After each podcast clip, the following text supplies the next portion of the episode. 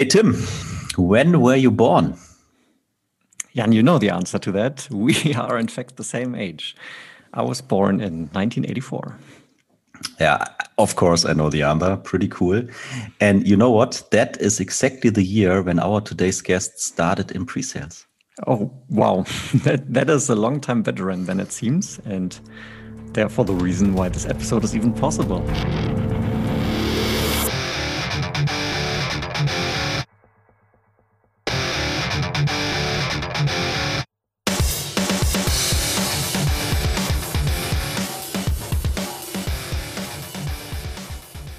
Sales Excellence, your podcast for software B2B sales and pre sales. My name is Tim, and I'm a solution consultant at Seismic. And I'm Jan, I'm a pre sales leader at SAP. So, welcome to our new episode. Yeah, and let me do the intros. So today's guest has started his career in technical oriented sales roles for about 10 years. He did that and then, in fact, stepped into management. And now some of you listeners might have to look into the history books. He was, in fact, the first pre sales manager hired by Tom Siebel. So whoever doesn't know Tom Siebel, definitely look it up. It's worthwhile. And uh, yeah, and he then progressed into technical pre-sales leadership positions up to VP levels. And at some point said, it, okay, I've had enough.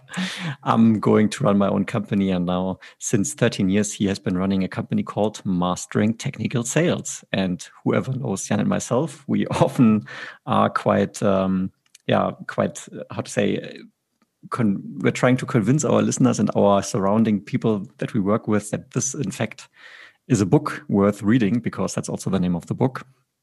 So I've already talked too much. Welcome to the show, John Care. Well, thank you. I'm thrilled to be here, gents. So really looking forward to having a great conversation with you about all things connected with sales engineering.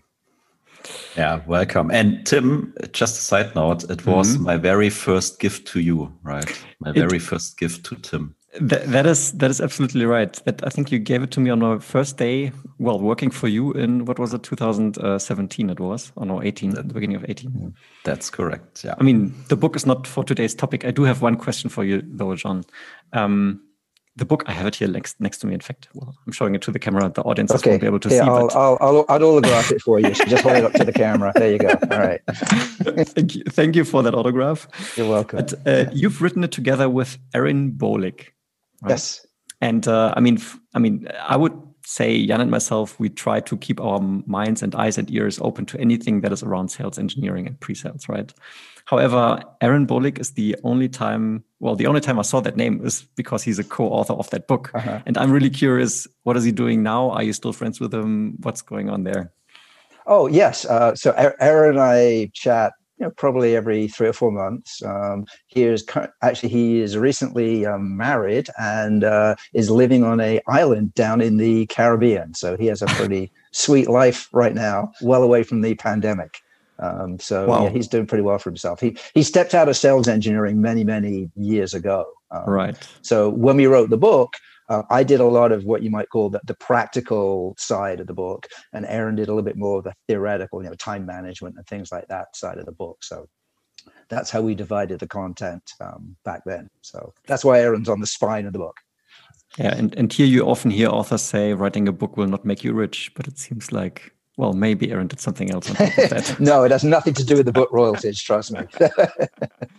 Fair enough. So let's let's dive into the topic because today we really want to talk about the evolution of pre-sales and i cannot think of a better person to have this conversation with than you because you obviously have a lot of experience in the space we teased in the beginning with 1984 and uh, correct me if i'm wrong that is the year where you started working in pre-sales isn't it Yes. So at this point, anyone watching a video is going to be saying, "Gosh, he can't possibly be that old." Uh, but that is that is actually true. So my my first job as a sales engineer, I took working actually in Princeton, New Jersey, in the summer of 1984. So uh, have gosh, what are we now? 36 years of experience in the industry, in and out. So pretty scary. A lot's changed. And this is the topic we want to talk about today, sort yeah. of how how the evolution of pre-sales sort of moved. But maybe you can take us into 1984 uh, a little bit and like how was it working as a pre-sales person in that year? Like was it already about software did you have to carry mm -hmm. like your computer with to the prospect or like how how did daily life look like for you So many things are not that different from what sales engineers do now in terms of the basic role, uh, which was to be, you know, in effect, the, the technical conscience of the sales rep, uh, to go out there, do product demos, uh, business discovery, run proof of concepts, answer RFPs. So those fundamental things haven't changed over you know three, four decades. Um, now the technology and the process that we use to do that has changed dramatically. Uh, back then, almost all software ran on these honking, great big IBM mainframes. Um, and certainly mm-hmm. the company that I worked for, a company called Mathematica, uh, we ran everything on IBM mainframes. So when we had to go out and do like a, a, proof of concept or an install, we had these great big like nine inch tape, right? So that's whatever, um, you know, like 20, 25 centimeters, right? So big tapes, mm-hmm. magnetic tapes. We'd have to go into this special room, sign out a set of tapes, put those tapes usually kind of in the back of our car, um, we'd also, if you're a good sales engineer, you had a secret set of tapes as well, which is your backup special set of tapes because you know, the other ones didn't always work. And you'd usually drive to the customer site or fly and then turn up.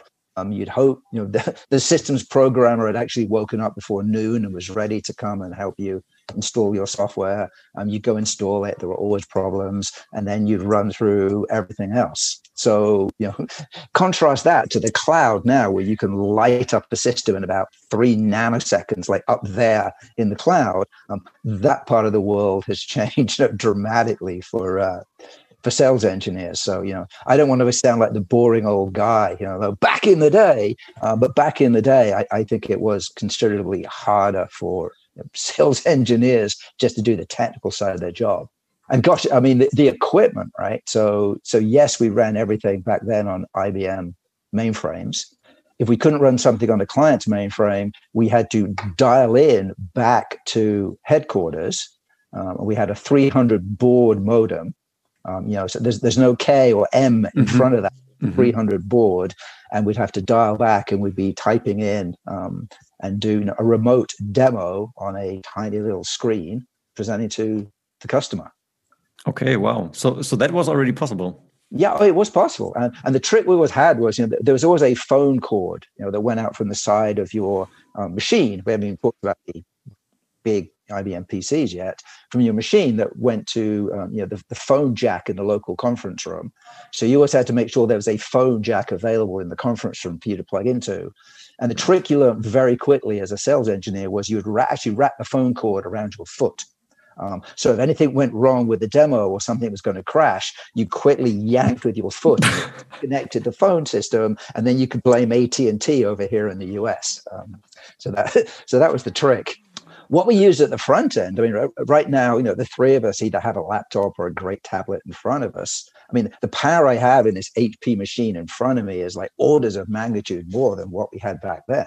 Um, so we we demoed on the some of the very first IBM PCs uh, that had 512k of memory, uh, and if you were lucky, a five megabyte hard drive like most of the time you had to you know put things in on floppy drives and mm-hmm. run things off there. So you know that that was the life of time to the sales engineer back then. And those things weighed like so much. It was unbelievable. I mean, so that was usually the job of the sales reps. It was the job of the sales rep to actually carry the uh, the equipment in because it weighed like kilos and kilos and kilos of stuff. Um, so you know the, the rep had to do something useful. Other than get coffee so that was normally his or her job Okay, so every uh, prospect meeting became like a little physical workout for maybe even both of you, right? Carrying all that necessary equipment, the cords, oh, yeah, it, and so on.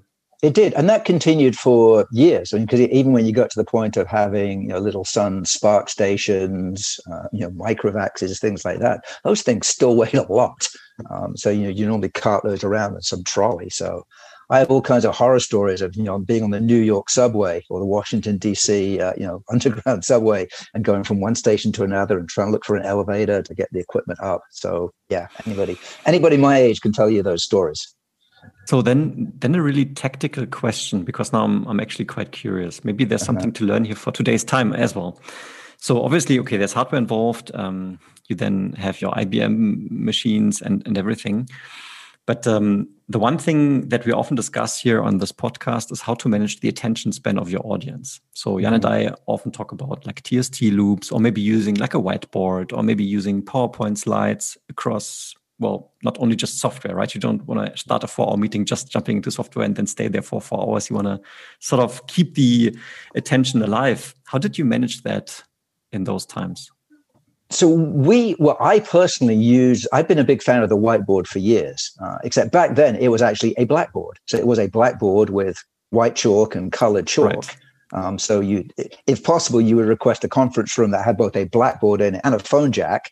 Um, every good sales engineer had carried their own packet of chalk with them actually you know in the, in the bag. Um, and so i would love to sketch things out and i think that's where my love of whiteboarding has come from. Um, I discovered that was a great way to get messaging across all those years back. And you didn't just want to dive immediately into the, the demo. Um, because bear in mind the presentation mechanism we had then, there was no such thing as PowerPoint. Mm-hmm. So everything was done on 35 millimeter slides in the slide deck. So you'd like have a, a little physical carousel. slide deck. Yeah, a physical slide like a projector. So, so you'd have a carousel projector. Yes. Um, you know, they either had 80 or 120 little holes in it to put the slides in. So you'd also have to make sure there was somewhere to project in the room. You could turn the lights out. And then, you know, the, the rep would do the same thing, do eight or 10 slides up front. That was the corporate overview. And then it was, you know, for the next 50 minutes, here's the sales engineer. And you'd show some slides. And then I learned very quickly to you know, put the lights back on and to you know show a piece of software or to sketch something and then we put the lights back off and show something else so i think even back then we tried to do things in you know chunks of 15 minutes 20 minutes or less solely because the attention span um, we didn't know why at that point we you know the science wasn't there so we just knew it worked now there's all these studies that tell you about you know the the heartbeat and the attention curve and everything else. Um, but you know, just, just, think about it. I mean, there's this saying, right? You know, even now, when PowerPoint comes on, right, the lights go off and the lights go off literally in the room as well as in your customer's head. Um, now imagine that with slides. You could guarantee there's always one slide that was reversed or upside down. You know, and it's the trick that we senior sales engineers will play on junior sales engineers when they weren't looking. We'd grab a couple of slides and flip them around in their decks. You know, so it was all fun. so you really had a lot of fun back in yeah, 1984. You had to, right? Yeah. I mean, I would think if you have a slide upside down, that surely will grab the attention of everyone in the room immediately. So you could call that a limbic technique, I suppose. Yeah, yeah. And I mean, in regards to what you just said, I mean, that is actually an awesome technique and i'm already wondering whether that is something we can apply like turning the light on and off in a room. I mean i've never done that in the past 10 years uh, giving technical presentations but of course well in those times you had to because the light was not powerful enough to illuminate a wall in daylight yes. right? Today we have that. But but turning light on and off that is an attention grabber i would say irrespective of what you're doing there because you will just wake up i suppose yeah, and and you you really had no choice because even when you were projecting off your PC, at least in the mid '80s, um, you know, no, normally you'd have a then a little projection device that would display it, um, or it would transmit onto a little device you'd put on an overhead projector. Then the overhead projector would display something on the the wall. So everything was hardware driven and, and, it was big, it was clunky, it weighed a lot, they were hard to get. So mm. there's a lot more logistics that went into planning a sales call on site, customer site, you know, to the point where we actually had little checklists, you know, prepared that we give customers. You know, do do you have a phone jack? You know, is there a mm-hmm. blackboard available? You know, can you, you know, tell me about the lighting? Like all these things that we don't think about anymore now. The funny thing is, however, I would argue we should because I have come up to to customer meetings and then all of a sudden they say, "Yeah, why don't you hook your PC up to to the projector?" And then all of a sudden I see like a VGA cable there, no HDMI. Or you go there and then we discover, oh, there's only a guest Wi-Fi and we don't have the login credentials, right? So making sure these type of things are are set up. I mean, keeping in mind that right now we don't do physical meetings, but yeah. hopefully at some point we will do again. Having such a checklist is still today, I believe, um, still a good idea. The last thing be, before we maybe move on to um, one of the more recent time periods is you mentioned uh, it's quite a logistical effort to get these sort of meetings sorted. Did that in any way impact the deal cycle length? Did it take longer to close deals at the time, or did that not really make a difference? I don't think it made a difference.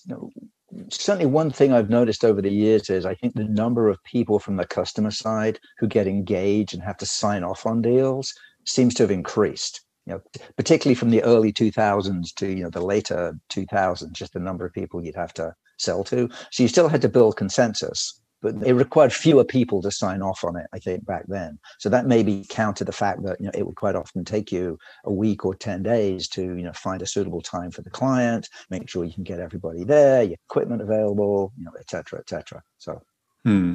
um, yeah, I think they balanced out. So if we jump now a little bit forward, maybe we move into the 90s, maybe even the early 2000s. Um, I mean, my my guess would be, of course, as general technology advanced, some of the more logistical challenges that you just elaborated on sort of became easier and easier. But how did the pre-sales or how was your pre-sales life, so to say, in that in the next sort of 10, 20 years, if we jump uh, like that, um, sort of changed? Um, you already hinted at the general, on a conceptual way, the pre-sales role hasn't really changed much, but obviously some things must have changed, and maybe you can shed some light for us on that one. So again, the actual job role itself didn't change that much. So yeah. there were still the basic things that sales engineers do now. Um, I think what did change was the actual technology that drives it, potentially the presentation mechanisms itself. Um, mm-hmm. So I joined Oracle in 1988. Um, you know, so it was a 81 million dollar company at that point. At the point I joined, I was a we call them sales consultants. So we were a sales consultant, solution consultant, manager, uh, mm-hmm. and I had like one employee. And by the time I left, I had I know, like 50 or 60 scattered all over the United States. So the company was just growing like crazy.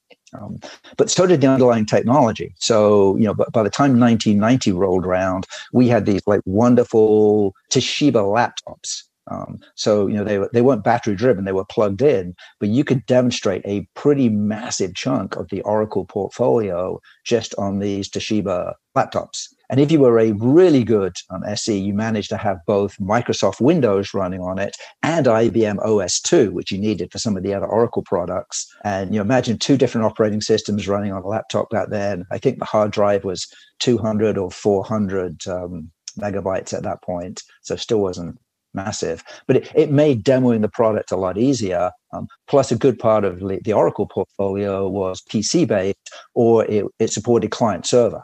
So you could use the PC as a front end, and we'd have a VAX, um, you know, a Sun system or something sitting back in our local home office that we could dial into. So we even managed to disconnect some from some of the corporate systems. Um, so I think that kind of mm. decentralization of demos really started happening in the late 80s and the early 90s.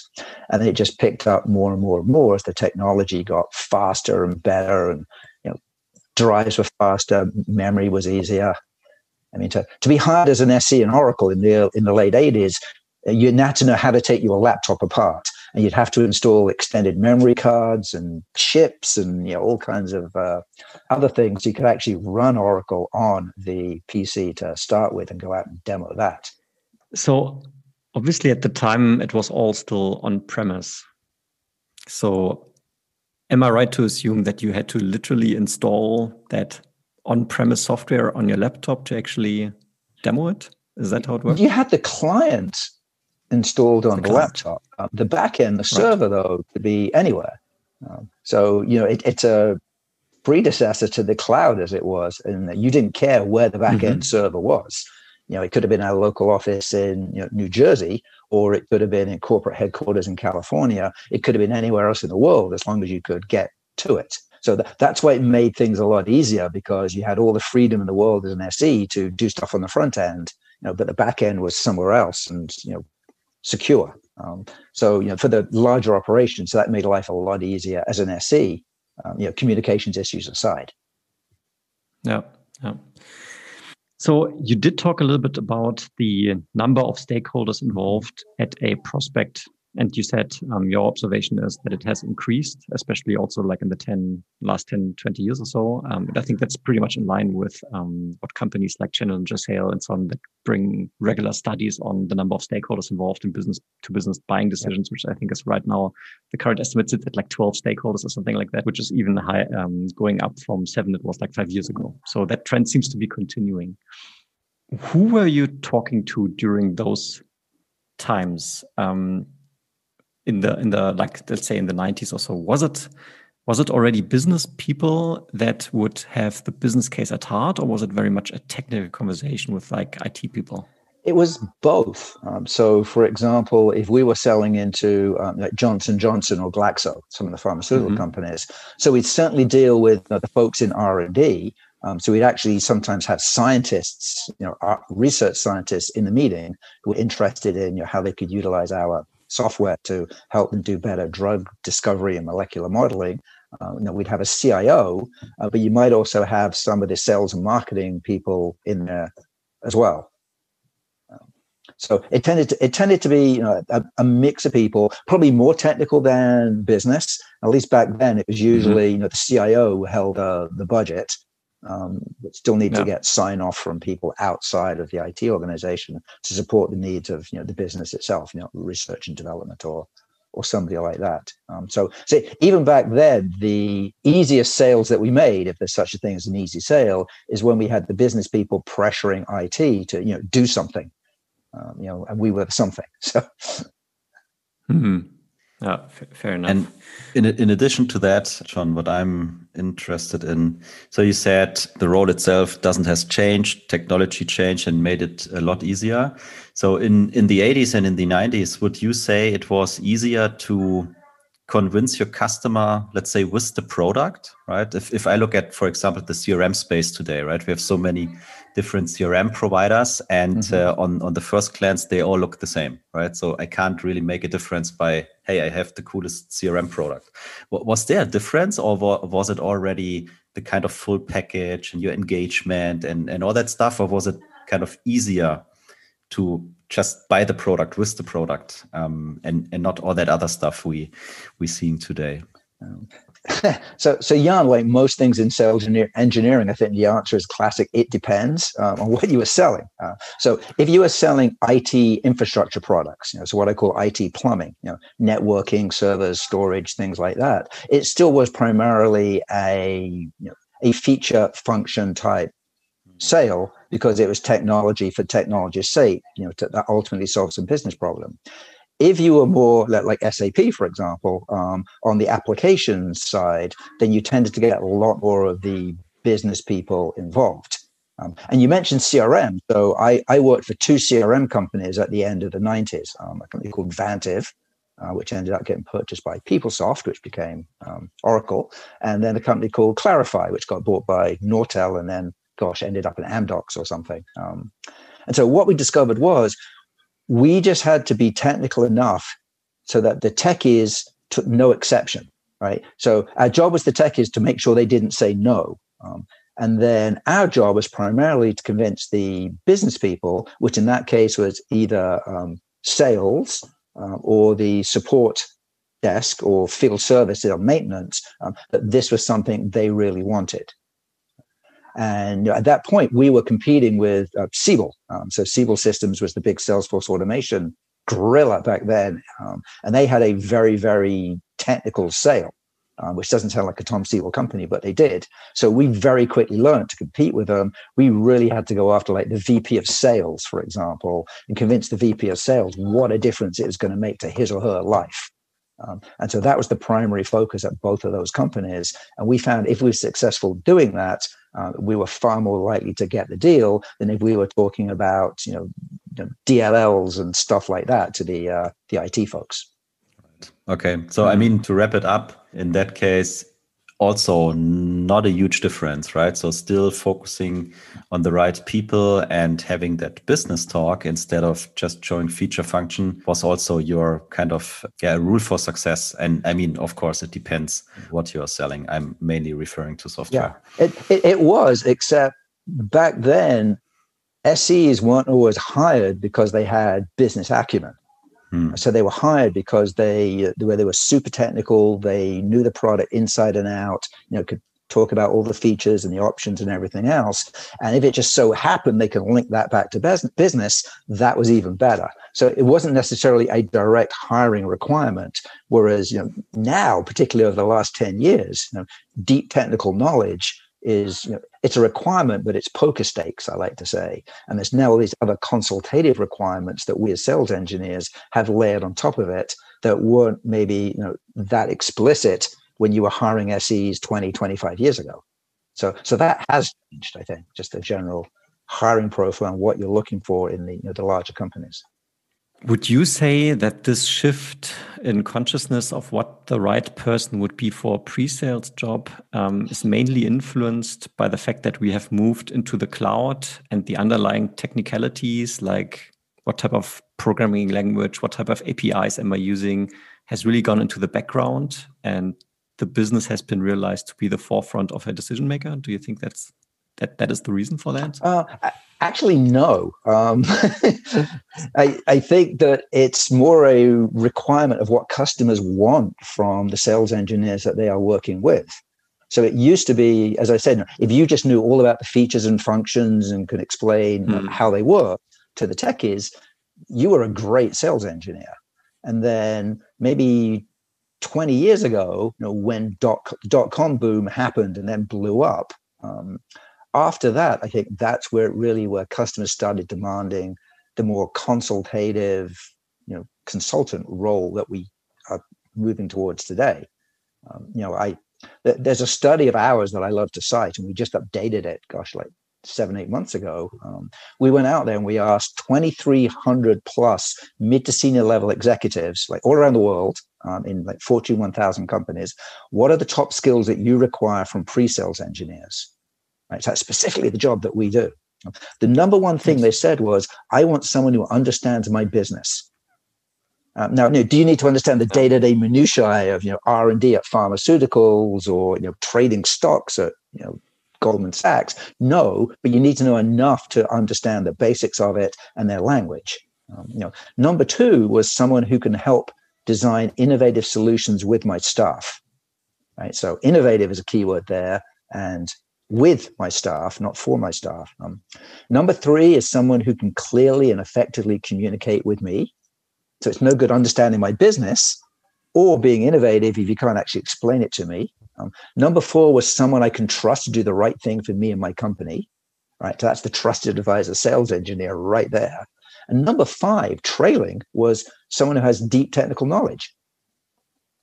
Um, and if you look at the stats behind it, the top four had confidence factors like 80, 85%. So almost everybody said that. Um, deep technical knowledge was 42%, uh, which is why I say it's table okay. stakes. So it's now an expectation that you have it, or you can go get it and bring it to bear for your customer. And now all these other consultative skills are now in demand by our customers.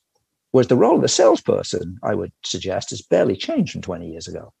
If you think about what they do, I mean, their technology mm-hmm. has changed and how they do it but the expectations from the customer really hasn't budged that much. So I think the role of the SE has had gone through massive shifts over the last 20 years. And it's continued to do that. I mean, the role is just modifying rapidly um, just in the last 18 months, which I think makes it fun. You know, it's, a, it's, why, it's why we won't be automated out of existence because you know no one will ever exactly figure out what we do. So how can you code for that? and this is a topic I would like to go into, but maybe before we do that sort of future uh-huh. outlook, I mean, you, you've said it before that, of course, technology is advancing. And I, I guess one of the main reasons for that is also Moore's Law, right? Transistors are becoming yeah. smaller, computing capacity increases exponentially. Inno- innovation, therefore, uh, is increasing exponentially.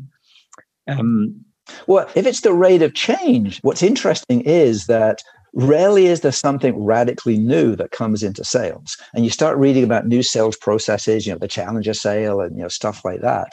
But it's all been done before. Um, and I had this realization when within my company we teach a class called business value discovery. You know, it's basically don't talk tech until you understand what the business drivers are. Um, and it's it's the number one class that we teach throughout the world in whatever six different languages. Um, what's interesting is underlying it, there's this little document we have called the Key Business Issues Worksheet. Um, want to take a guess when version one, when I designed version 1.0 of that KBI, Key Business Issues Worksheet was? Like, what do you think was the date when I first built that sheet? Quiz for you. 2005. 1989. Okay, Jan Wid. Um, it was 1989 or 1990. And the question, I guess, is how often has it changed? Oh, radically. I mean, I, I, think I think I designed it using Lotus one two three and Word Perfect on like Windows you know, 3.0 or something. Um, but the very first version of it is you know, 30 years old. I mean, I, I went back and looked at it, um, you know, at least a printout of it, and um, I mean, it's changed and it's modified since then. Um, but a lot of things we talk about, um, you know, I, I, talk about being the fabulous sales engineer, which stands for features, advantages, and benefits. You know?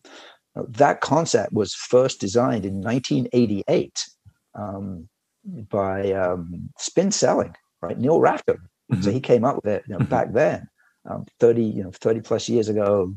Again, so you know, a lot of things just come in cycles. Just give it a new name just just give it a new name a new coat of paint right let the marketing people have it you know exactly. someone like gartner puts a you know some veneer new price tag and then you can earn some money yeah so you got it yeah yes to be honest, for me, this is already um, a, a, massive takeaway because on, on many of the things, such as like consultative value selling, etc., for me, uh, in my mind, those were more recent and more current developments. But clearly, um, I, I, was mistaken, right? Because based on what you say, that has always been important, which makes sense, yes. right? Business businesses don't make buying decisions of like hundreds of thousands of dollars just like that. Um, there needs to be there, there's always a way how people are working and how decisions are being made, and so it doesn't make sense that that fundamental aspect of it actually hasn't changed that yeah. much. I mean, there's been sales processes forever. I mean, uh, folks who used to go door to door selling encyclopedias and vacuum cleaners mm. and things like that. I mean, they they had a step by step process that they learned over the years in terms of you know, what would help them sell more. It's actually why I wrote the book, you know, just to do a little diversion. So the genesis story of writing the book was, you know, it's 1999. Um, I'm sitting in my fifth sales process training of my career already, and it's 1999, and it's a week long. It's whatever solution selling, and it's Friday lunchtime. And I turned to this lady, Sandy, who worked for me, one of my managers. I said, Sandy, why are we here? It's five days of training. Only a day and a half of it is relevant to us as sales engineers, and we can absorb it three times faster than all these salespeople. Right? So even back then, you know, SEs and salespeople went at it. And she just turned around looked at me and said, "If you're so smart, why don't you write a book about it?" I said, "You know what? That's what I'm going to do." And that was the genesis story of my entire company, how it got started, was out of sheer frustration because nobody provided training to us that's specific to our role. We always had to sit in the back mm. of the room and listen to sales process training, negotiation training, objection handling. And yeah, you could synthesize it as a sales engineer, but it wasn't directly pointed at us. Um, that's why I wrote the book. Uh, and it turned into you know what we have now, which is kind of humbling, really, right? So that's a that's long a, way of saying, yes, you're right. Um, sales processes have been around for many, many, many years. Yep. You said you had another question.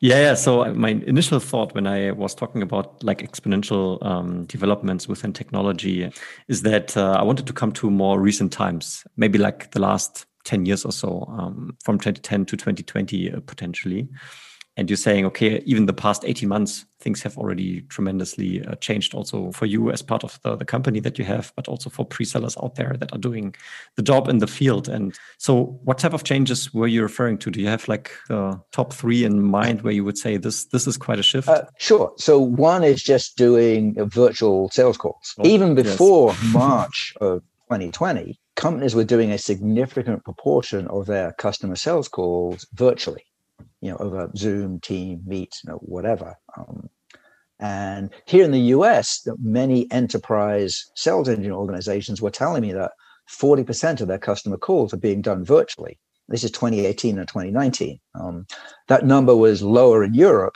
and much lower in APAC, you know, kind of a, a, cultural thing. So, you know, virtual interactions with customers were definitely on the rise before you know we got into the current situation that we're in now. Um, underlying technology, I mean, virtualization gosh, I mean, I, I, think the first demo system we had on a virtual machine was 2002, right? That's just enabled SEs to set up, you know, demo systems and play systems and sandboxes and things like that a lot easier. Um, and then just the general cloudification of the market, you know, just having everything up there within reach and you can spin it up quickly, you know, demo it, um, do whatever you want with it and then shut it down Um, I think that's kind of a radical change for us in terms of the the technology that we use. So you know those are some of the uh, the growth changes mm. that I've seen um, broadly over the last ten or fifteen years.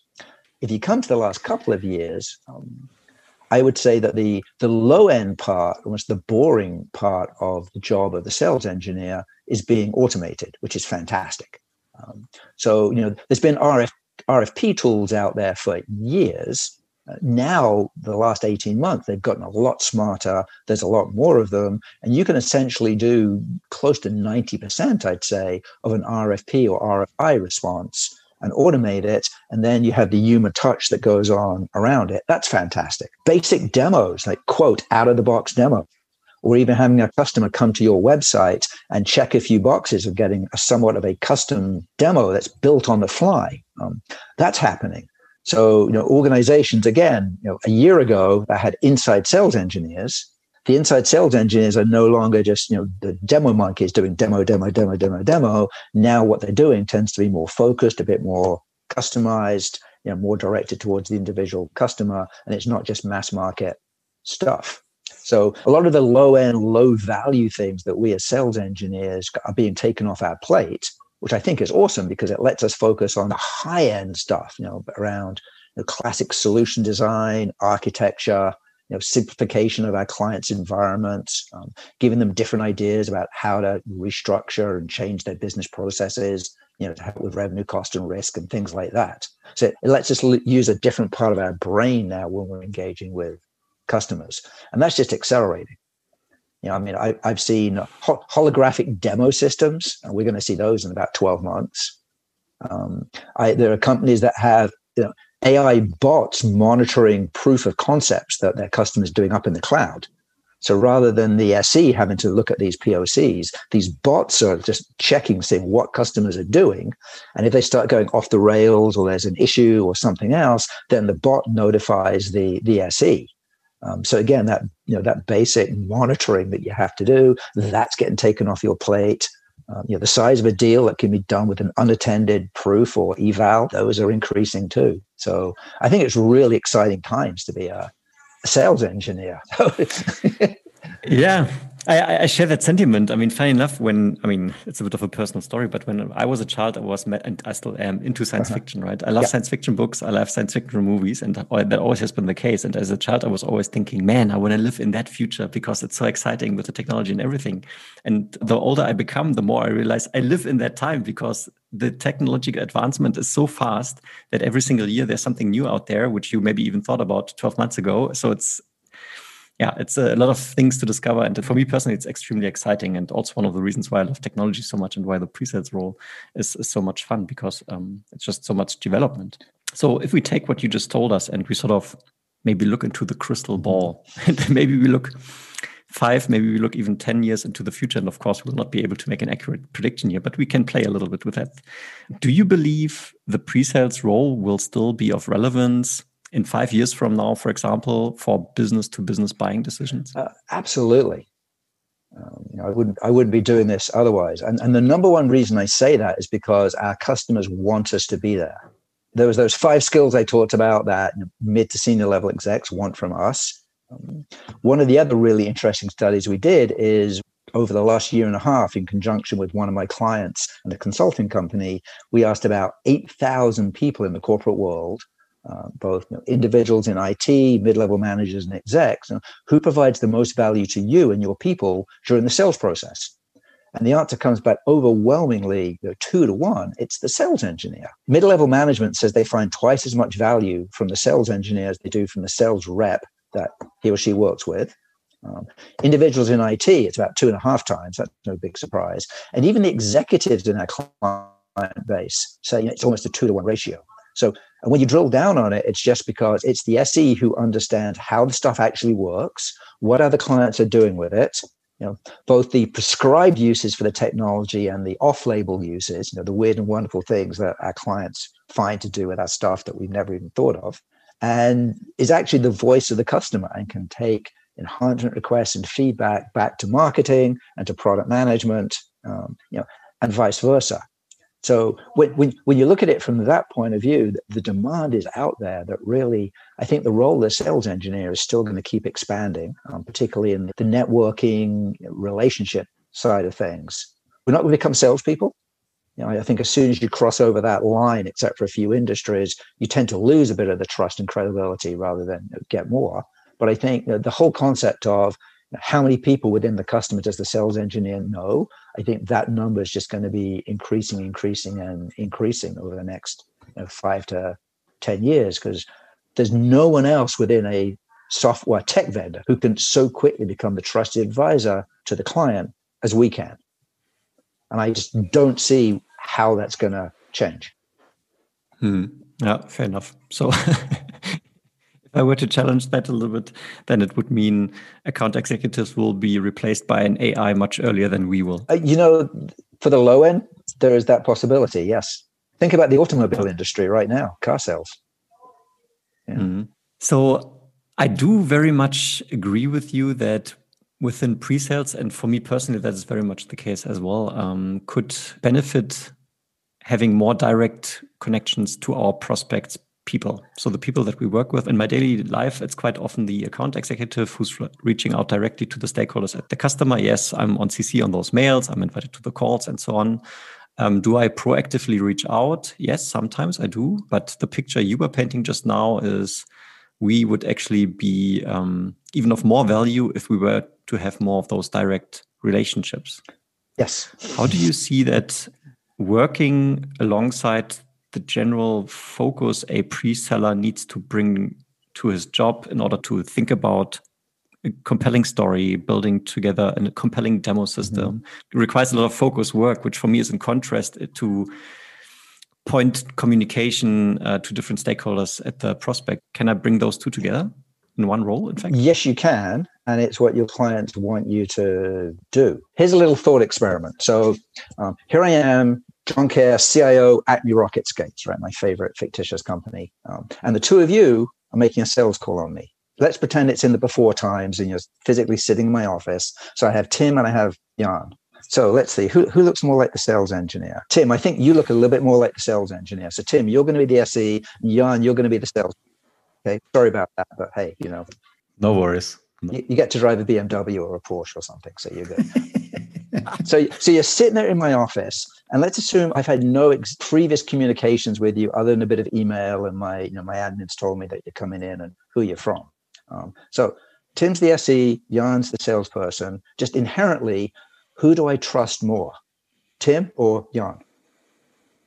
Yeah, history says probably me, right? Because uh, I don't necessarily want to sell. Yeah. And so the reason is, uh, and, and it's so simplistic, but when we, you know, when I think back to when I was an exec and I talk to my fellow execs and the research we do now, the way they fundamentally think is, you know, Jan is here to sell me something.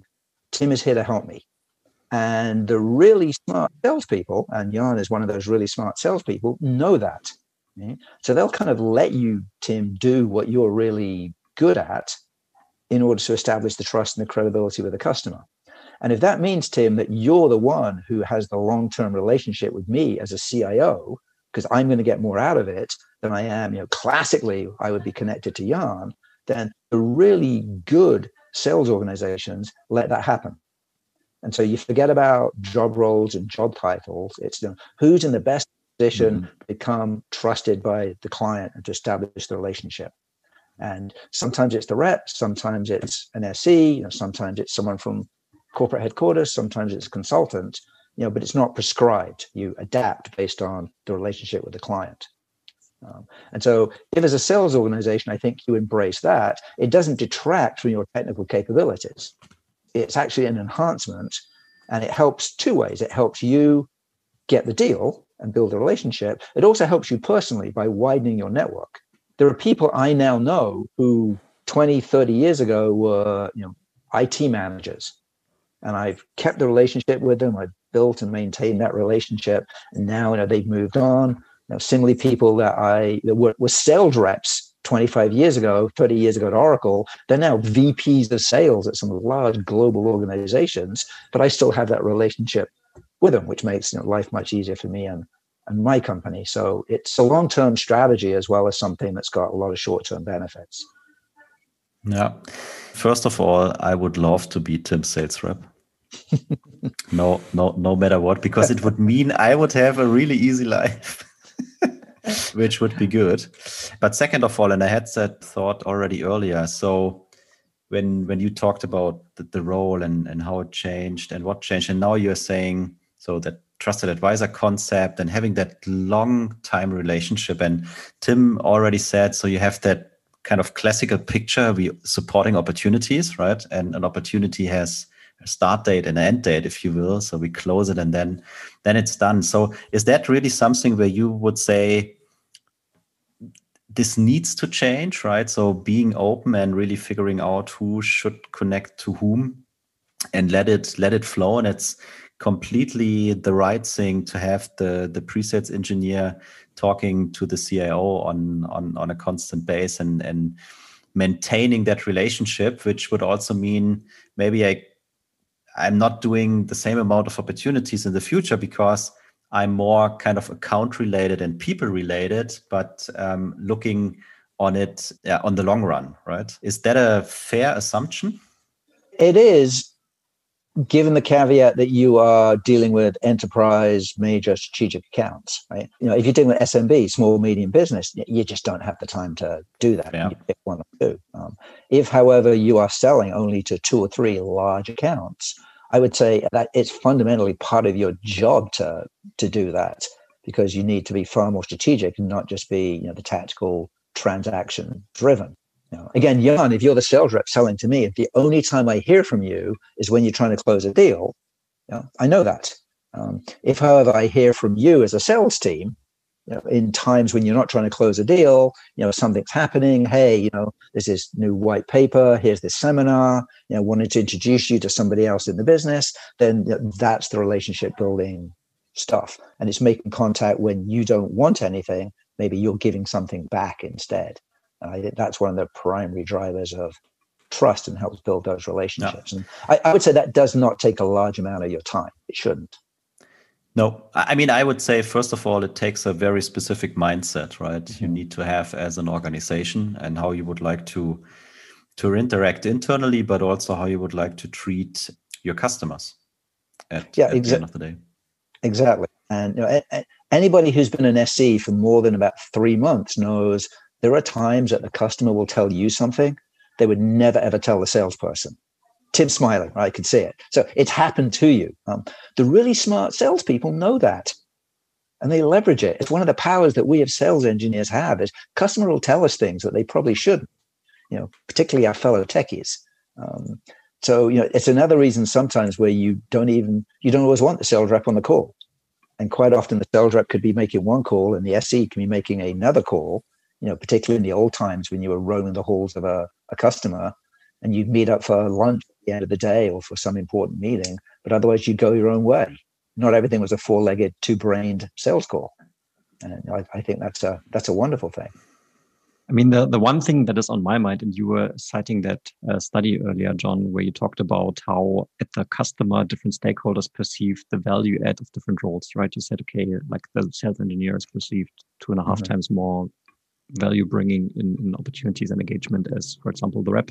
And I'm wondering, is there not a huge potential to sort of maybe redefine what account executives should represent and how they're being perceived and maybe how that role should be interpreted to sort of bring more equal weight to it? Because in the end i think always of us as a team that is sort of working together where both parties have their dedicated responsibilities. And it sounds like such a skew picture i think it's a fact of life for salespeople um, now, there's there's always those fantastic salespeople who very quickly build relationships with the clients, and and that's great. And I I applaud the salespeople who do that. And I'm not trying to diminish the role of a rep. I've actually been a rep in the past, so I've gone through the pain to unforecast a deal in front of me. VP of sales and things like that, which is not a pleasant experience. Um, so, as an SE, unless you've actually ever had the role of a salesperson, um, you need to give them great respect because you know they're they're like the iceberg. You only see the stuff above the water. You don't see all the other stuff they're doing underneath the water. Um, that said, though, um, from a customer point of view, if I again look at the the rep SC relationship, the relationship that I loved the best was when they were in my office and I could see that they were a team You know, I mean, to the point where you know, I, I there was one couple I would joke. Now they were like a married couple. They could finish each other's sentences. They knew exactly what they were thinking, and I knew as a buyer that I was in the presence of professionals, you know, but really good professionals. You know? And you kind of respect that, right? So that linkage between the rep and the, the SE, I think, is super critical if you're trying to build that long-term relationship with a customer and it needs to be adaptable. And it's not, you know, the rep always does this and the SE always does this. You know, the two of them need to kind of figure out who's best at it for that particular customer. You know, and there are certain things the rep always does. You know, maybe negotiation and pricing. There's some things that the you know the SE always does, but there's that gray area in the middle, and every pair, as it were, needs to kind of negotiate who's just that piece in the middle. And I think that what makes a world class sale team you know, because a rep can't get the deal without an SE, and the SE is never going to get the deal without the rep, right? So they're two necessary parts. It's how you optimize that that's really the, the art to everything. So maybe then there is more truth to that role play that we played earlier, because I've heard people say in, in my environment that Jan and I sometimes come across as a married couple. So maybe Jan, you should become an account executive. I'm going to be a sales engineer. Yeah, as I said, I would love to be your sales rep, Tim. All right. So, Jan, John, what do you say? Shall we wrap up this conversation? I think there was quite a nice touch at the end talking about the SE sales partnership here, which of course we always try to emphasize, right? There should not be silos, there should be a partnership here. And um, I don't know, Jan, do you have any further questions for John that you want to convey? I think thousands, but not for today's episode. John, uh, I can I can really say I'm extremely happy that you agreed to join us on this on this call. Um, both Jan and myself, we are big fans of of the, what you do here and the contributions you've made to the pre-sales community. I've read that book twice from cover to cover, and in between, I always get it out the, the, the shelf if I have a dedicated question. So you have certainly influenced what I do on a daily basis, and uh, I'm convinced it's the case for thousands, if not even tens of thousands or hundreds of thousands people out there who are in this in this role on on this planet. So thank you for joining us. It definitely was a big honor. Yes. Well, thank you. I uh, I I love talking about this. I mean, it's my passion is to improve the profession of pre-sales engineers all across the, the globe. It's what I do and what's what my company does. And uh, I mentioned a few people, um, but a few weeks ago, I signed the contract with my publisher to do the fourth edition of Mastering Technical Sales. So right now, the third edition's been out there for got like five, six years. Um, you know, so yes. we need to you know cloudify it and take into account all these things that we've been talking about for the last 45 minutes. Um, so towards the end of 2021, the next edition of Mastering Technical Sales, the handbook, is actually going to come out, totally rewritten, awesome. 145,000 brand new words. So uh, I'm really looking forward to it. That's my project next so year. Mark your calendars, guys. Yeah, yeah, yeah. End of 2021. Yeah. Well, you know what release dates are like, right? But that's the plan. Yeah. yeah, that's it's on the roadmap. No worries. Yeah, it's on the roadmap. Yeah. That's right. Yeah, under NDA. Perfect. Then uh, thank you for that teaser, John. And now uh, to you, dear listener, thanks for joining us on this particular episode. We, of course, hope you very much enjoyed our conversation with John. If you did like what you heard, please do follow us on LinkedIn and join us on the Pre-Sales Collective. Um, we do have a German-speaking Slack channel. Join us there or join us on the general communities there. Would be looking forward to engage with you. Thanks for tuning in, and we speak and hear you next time. Bye-bye. Bye. Bye bye.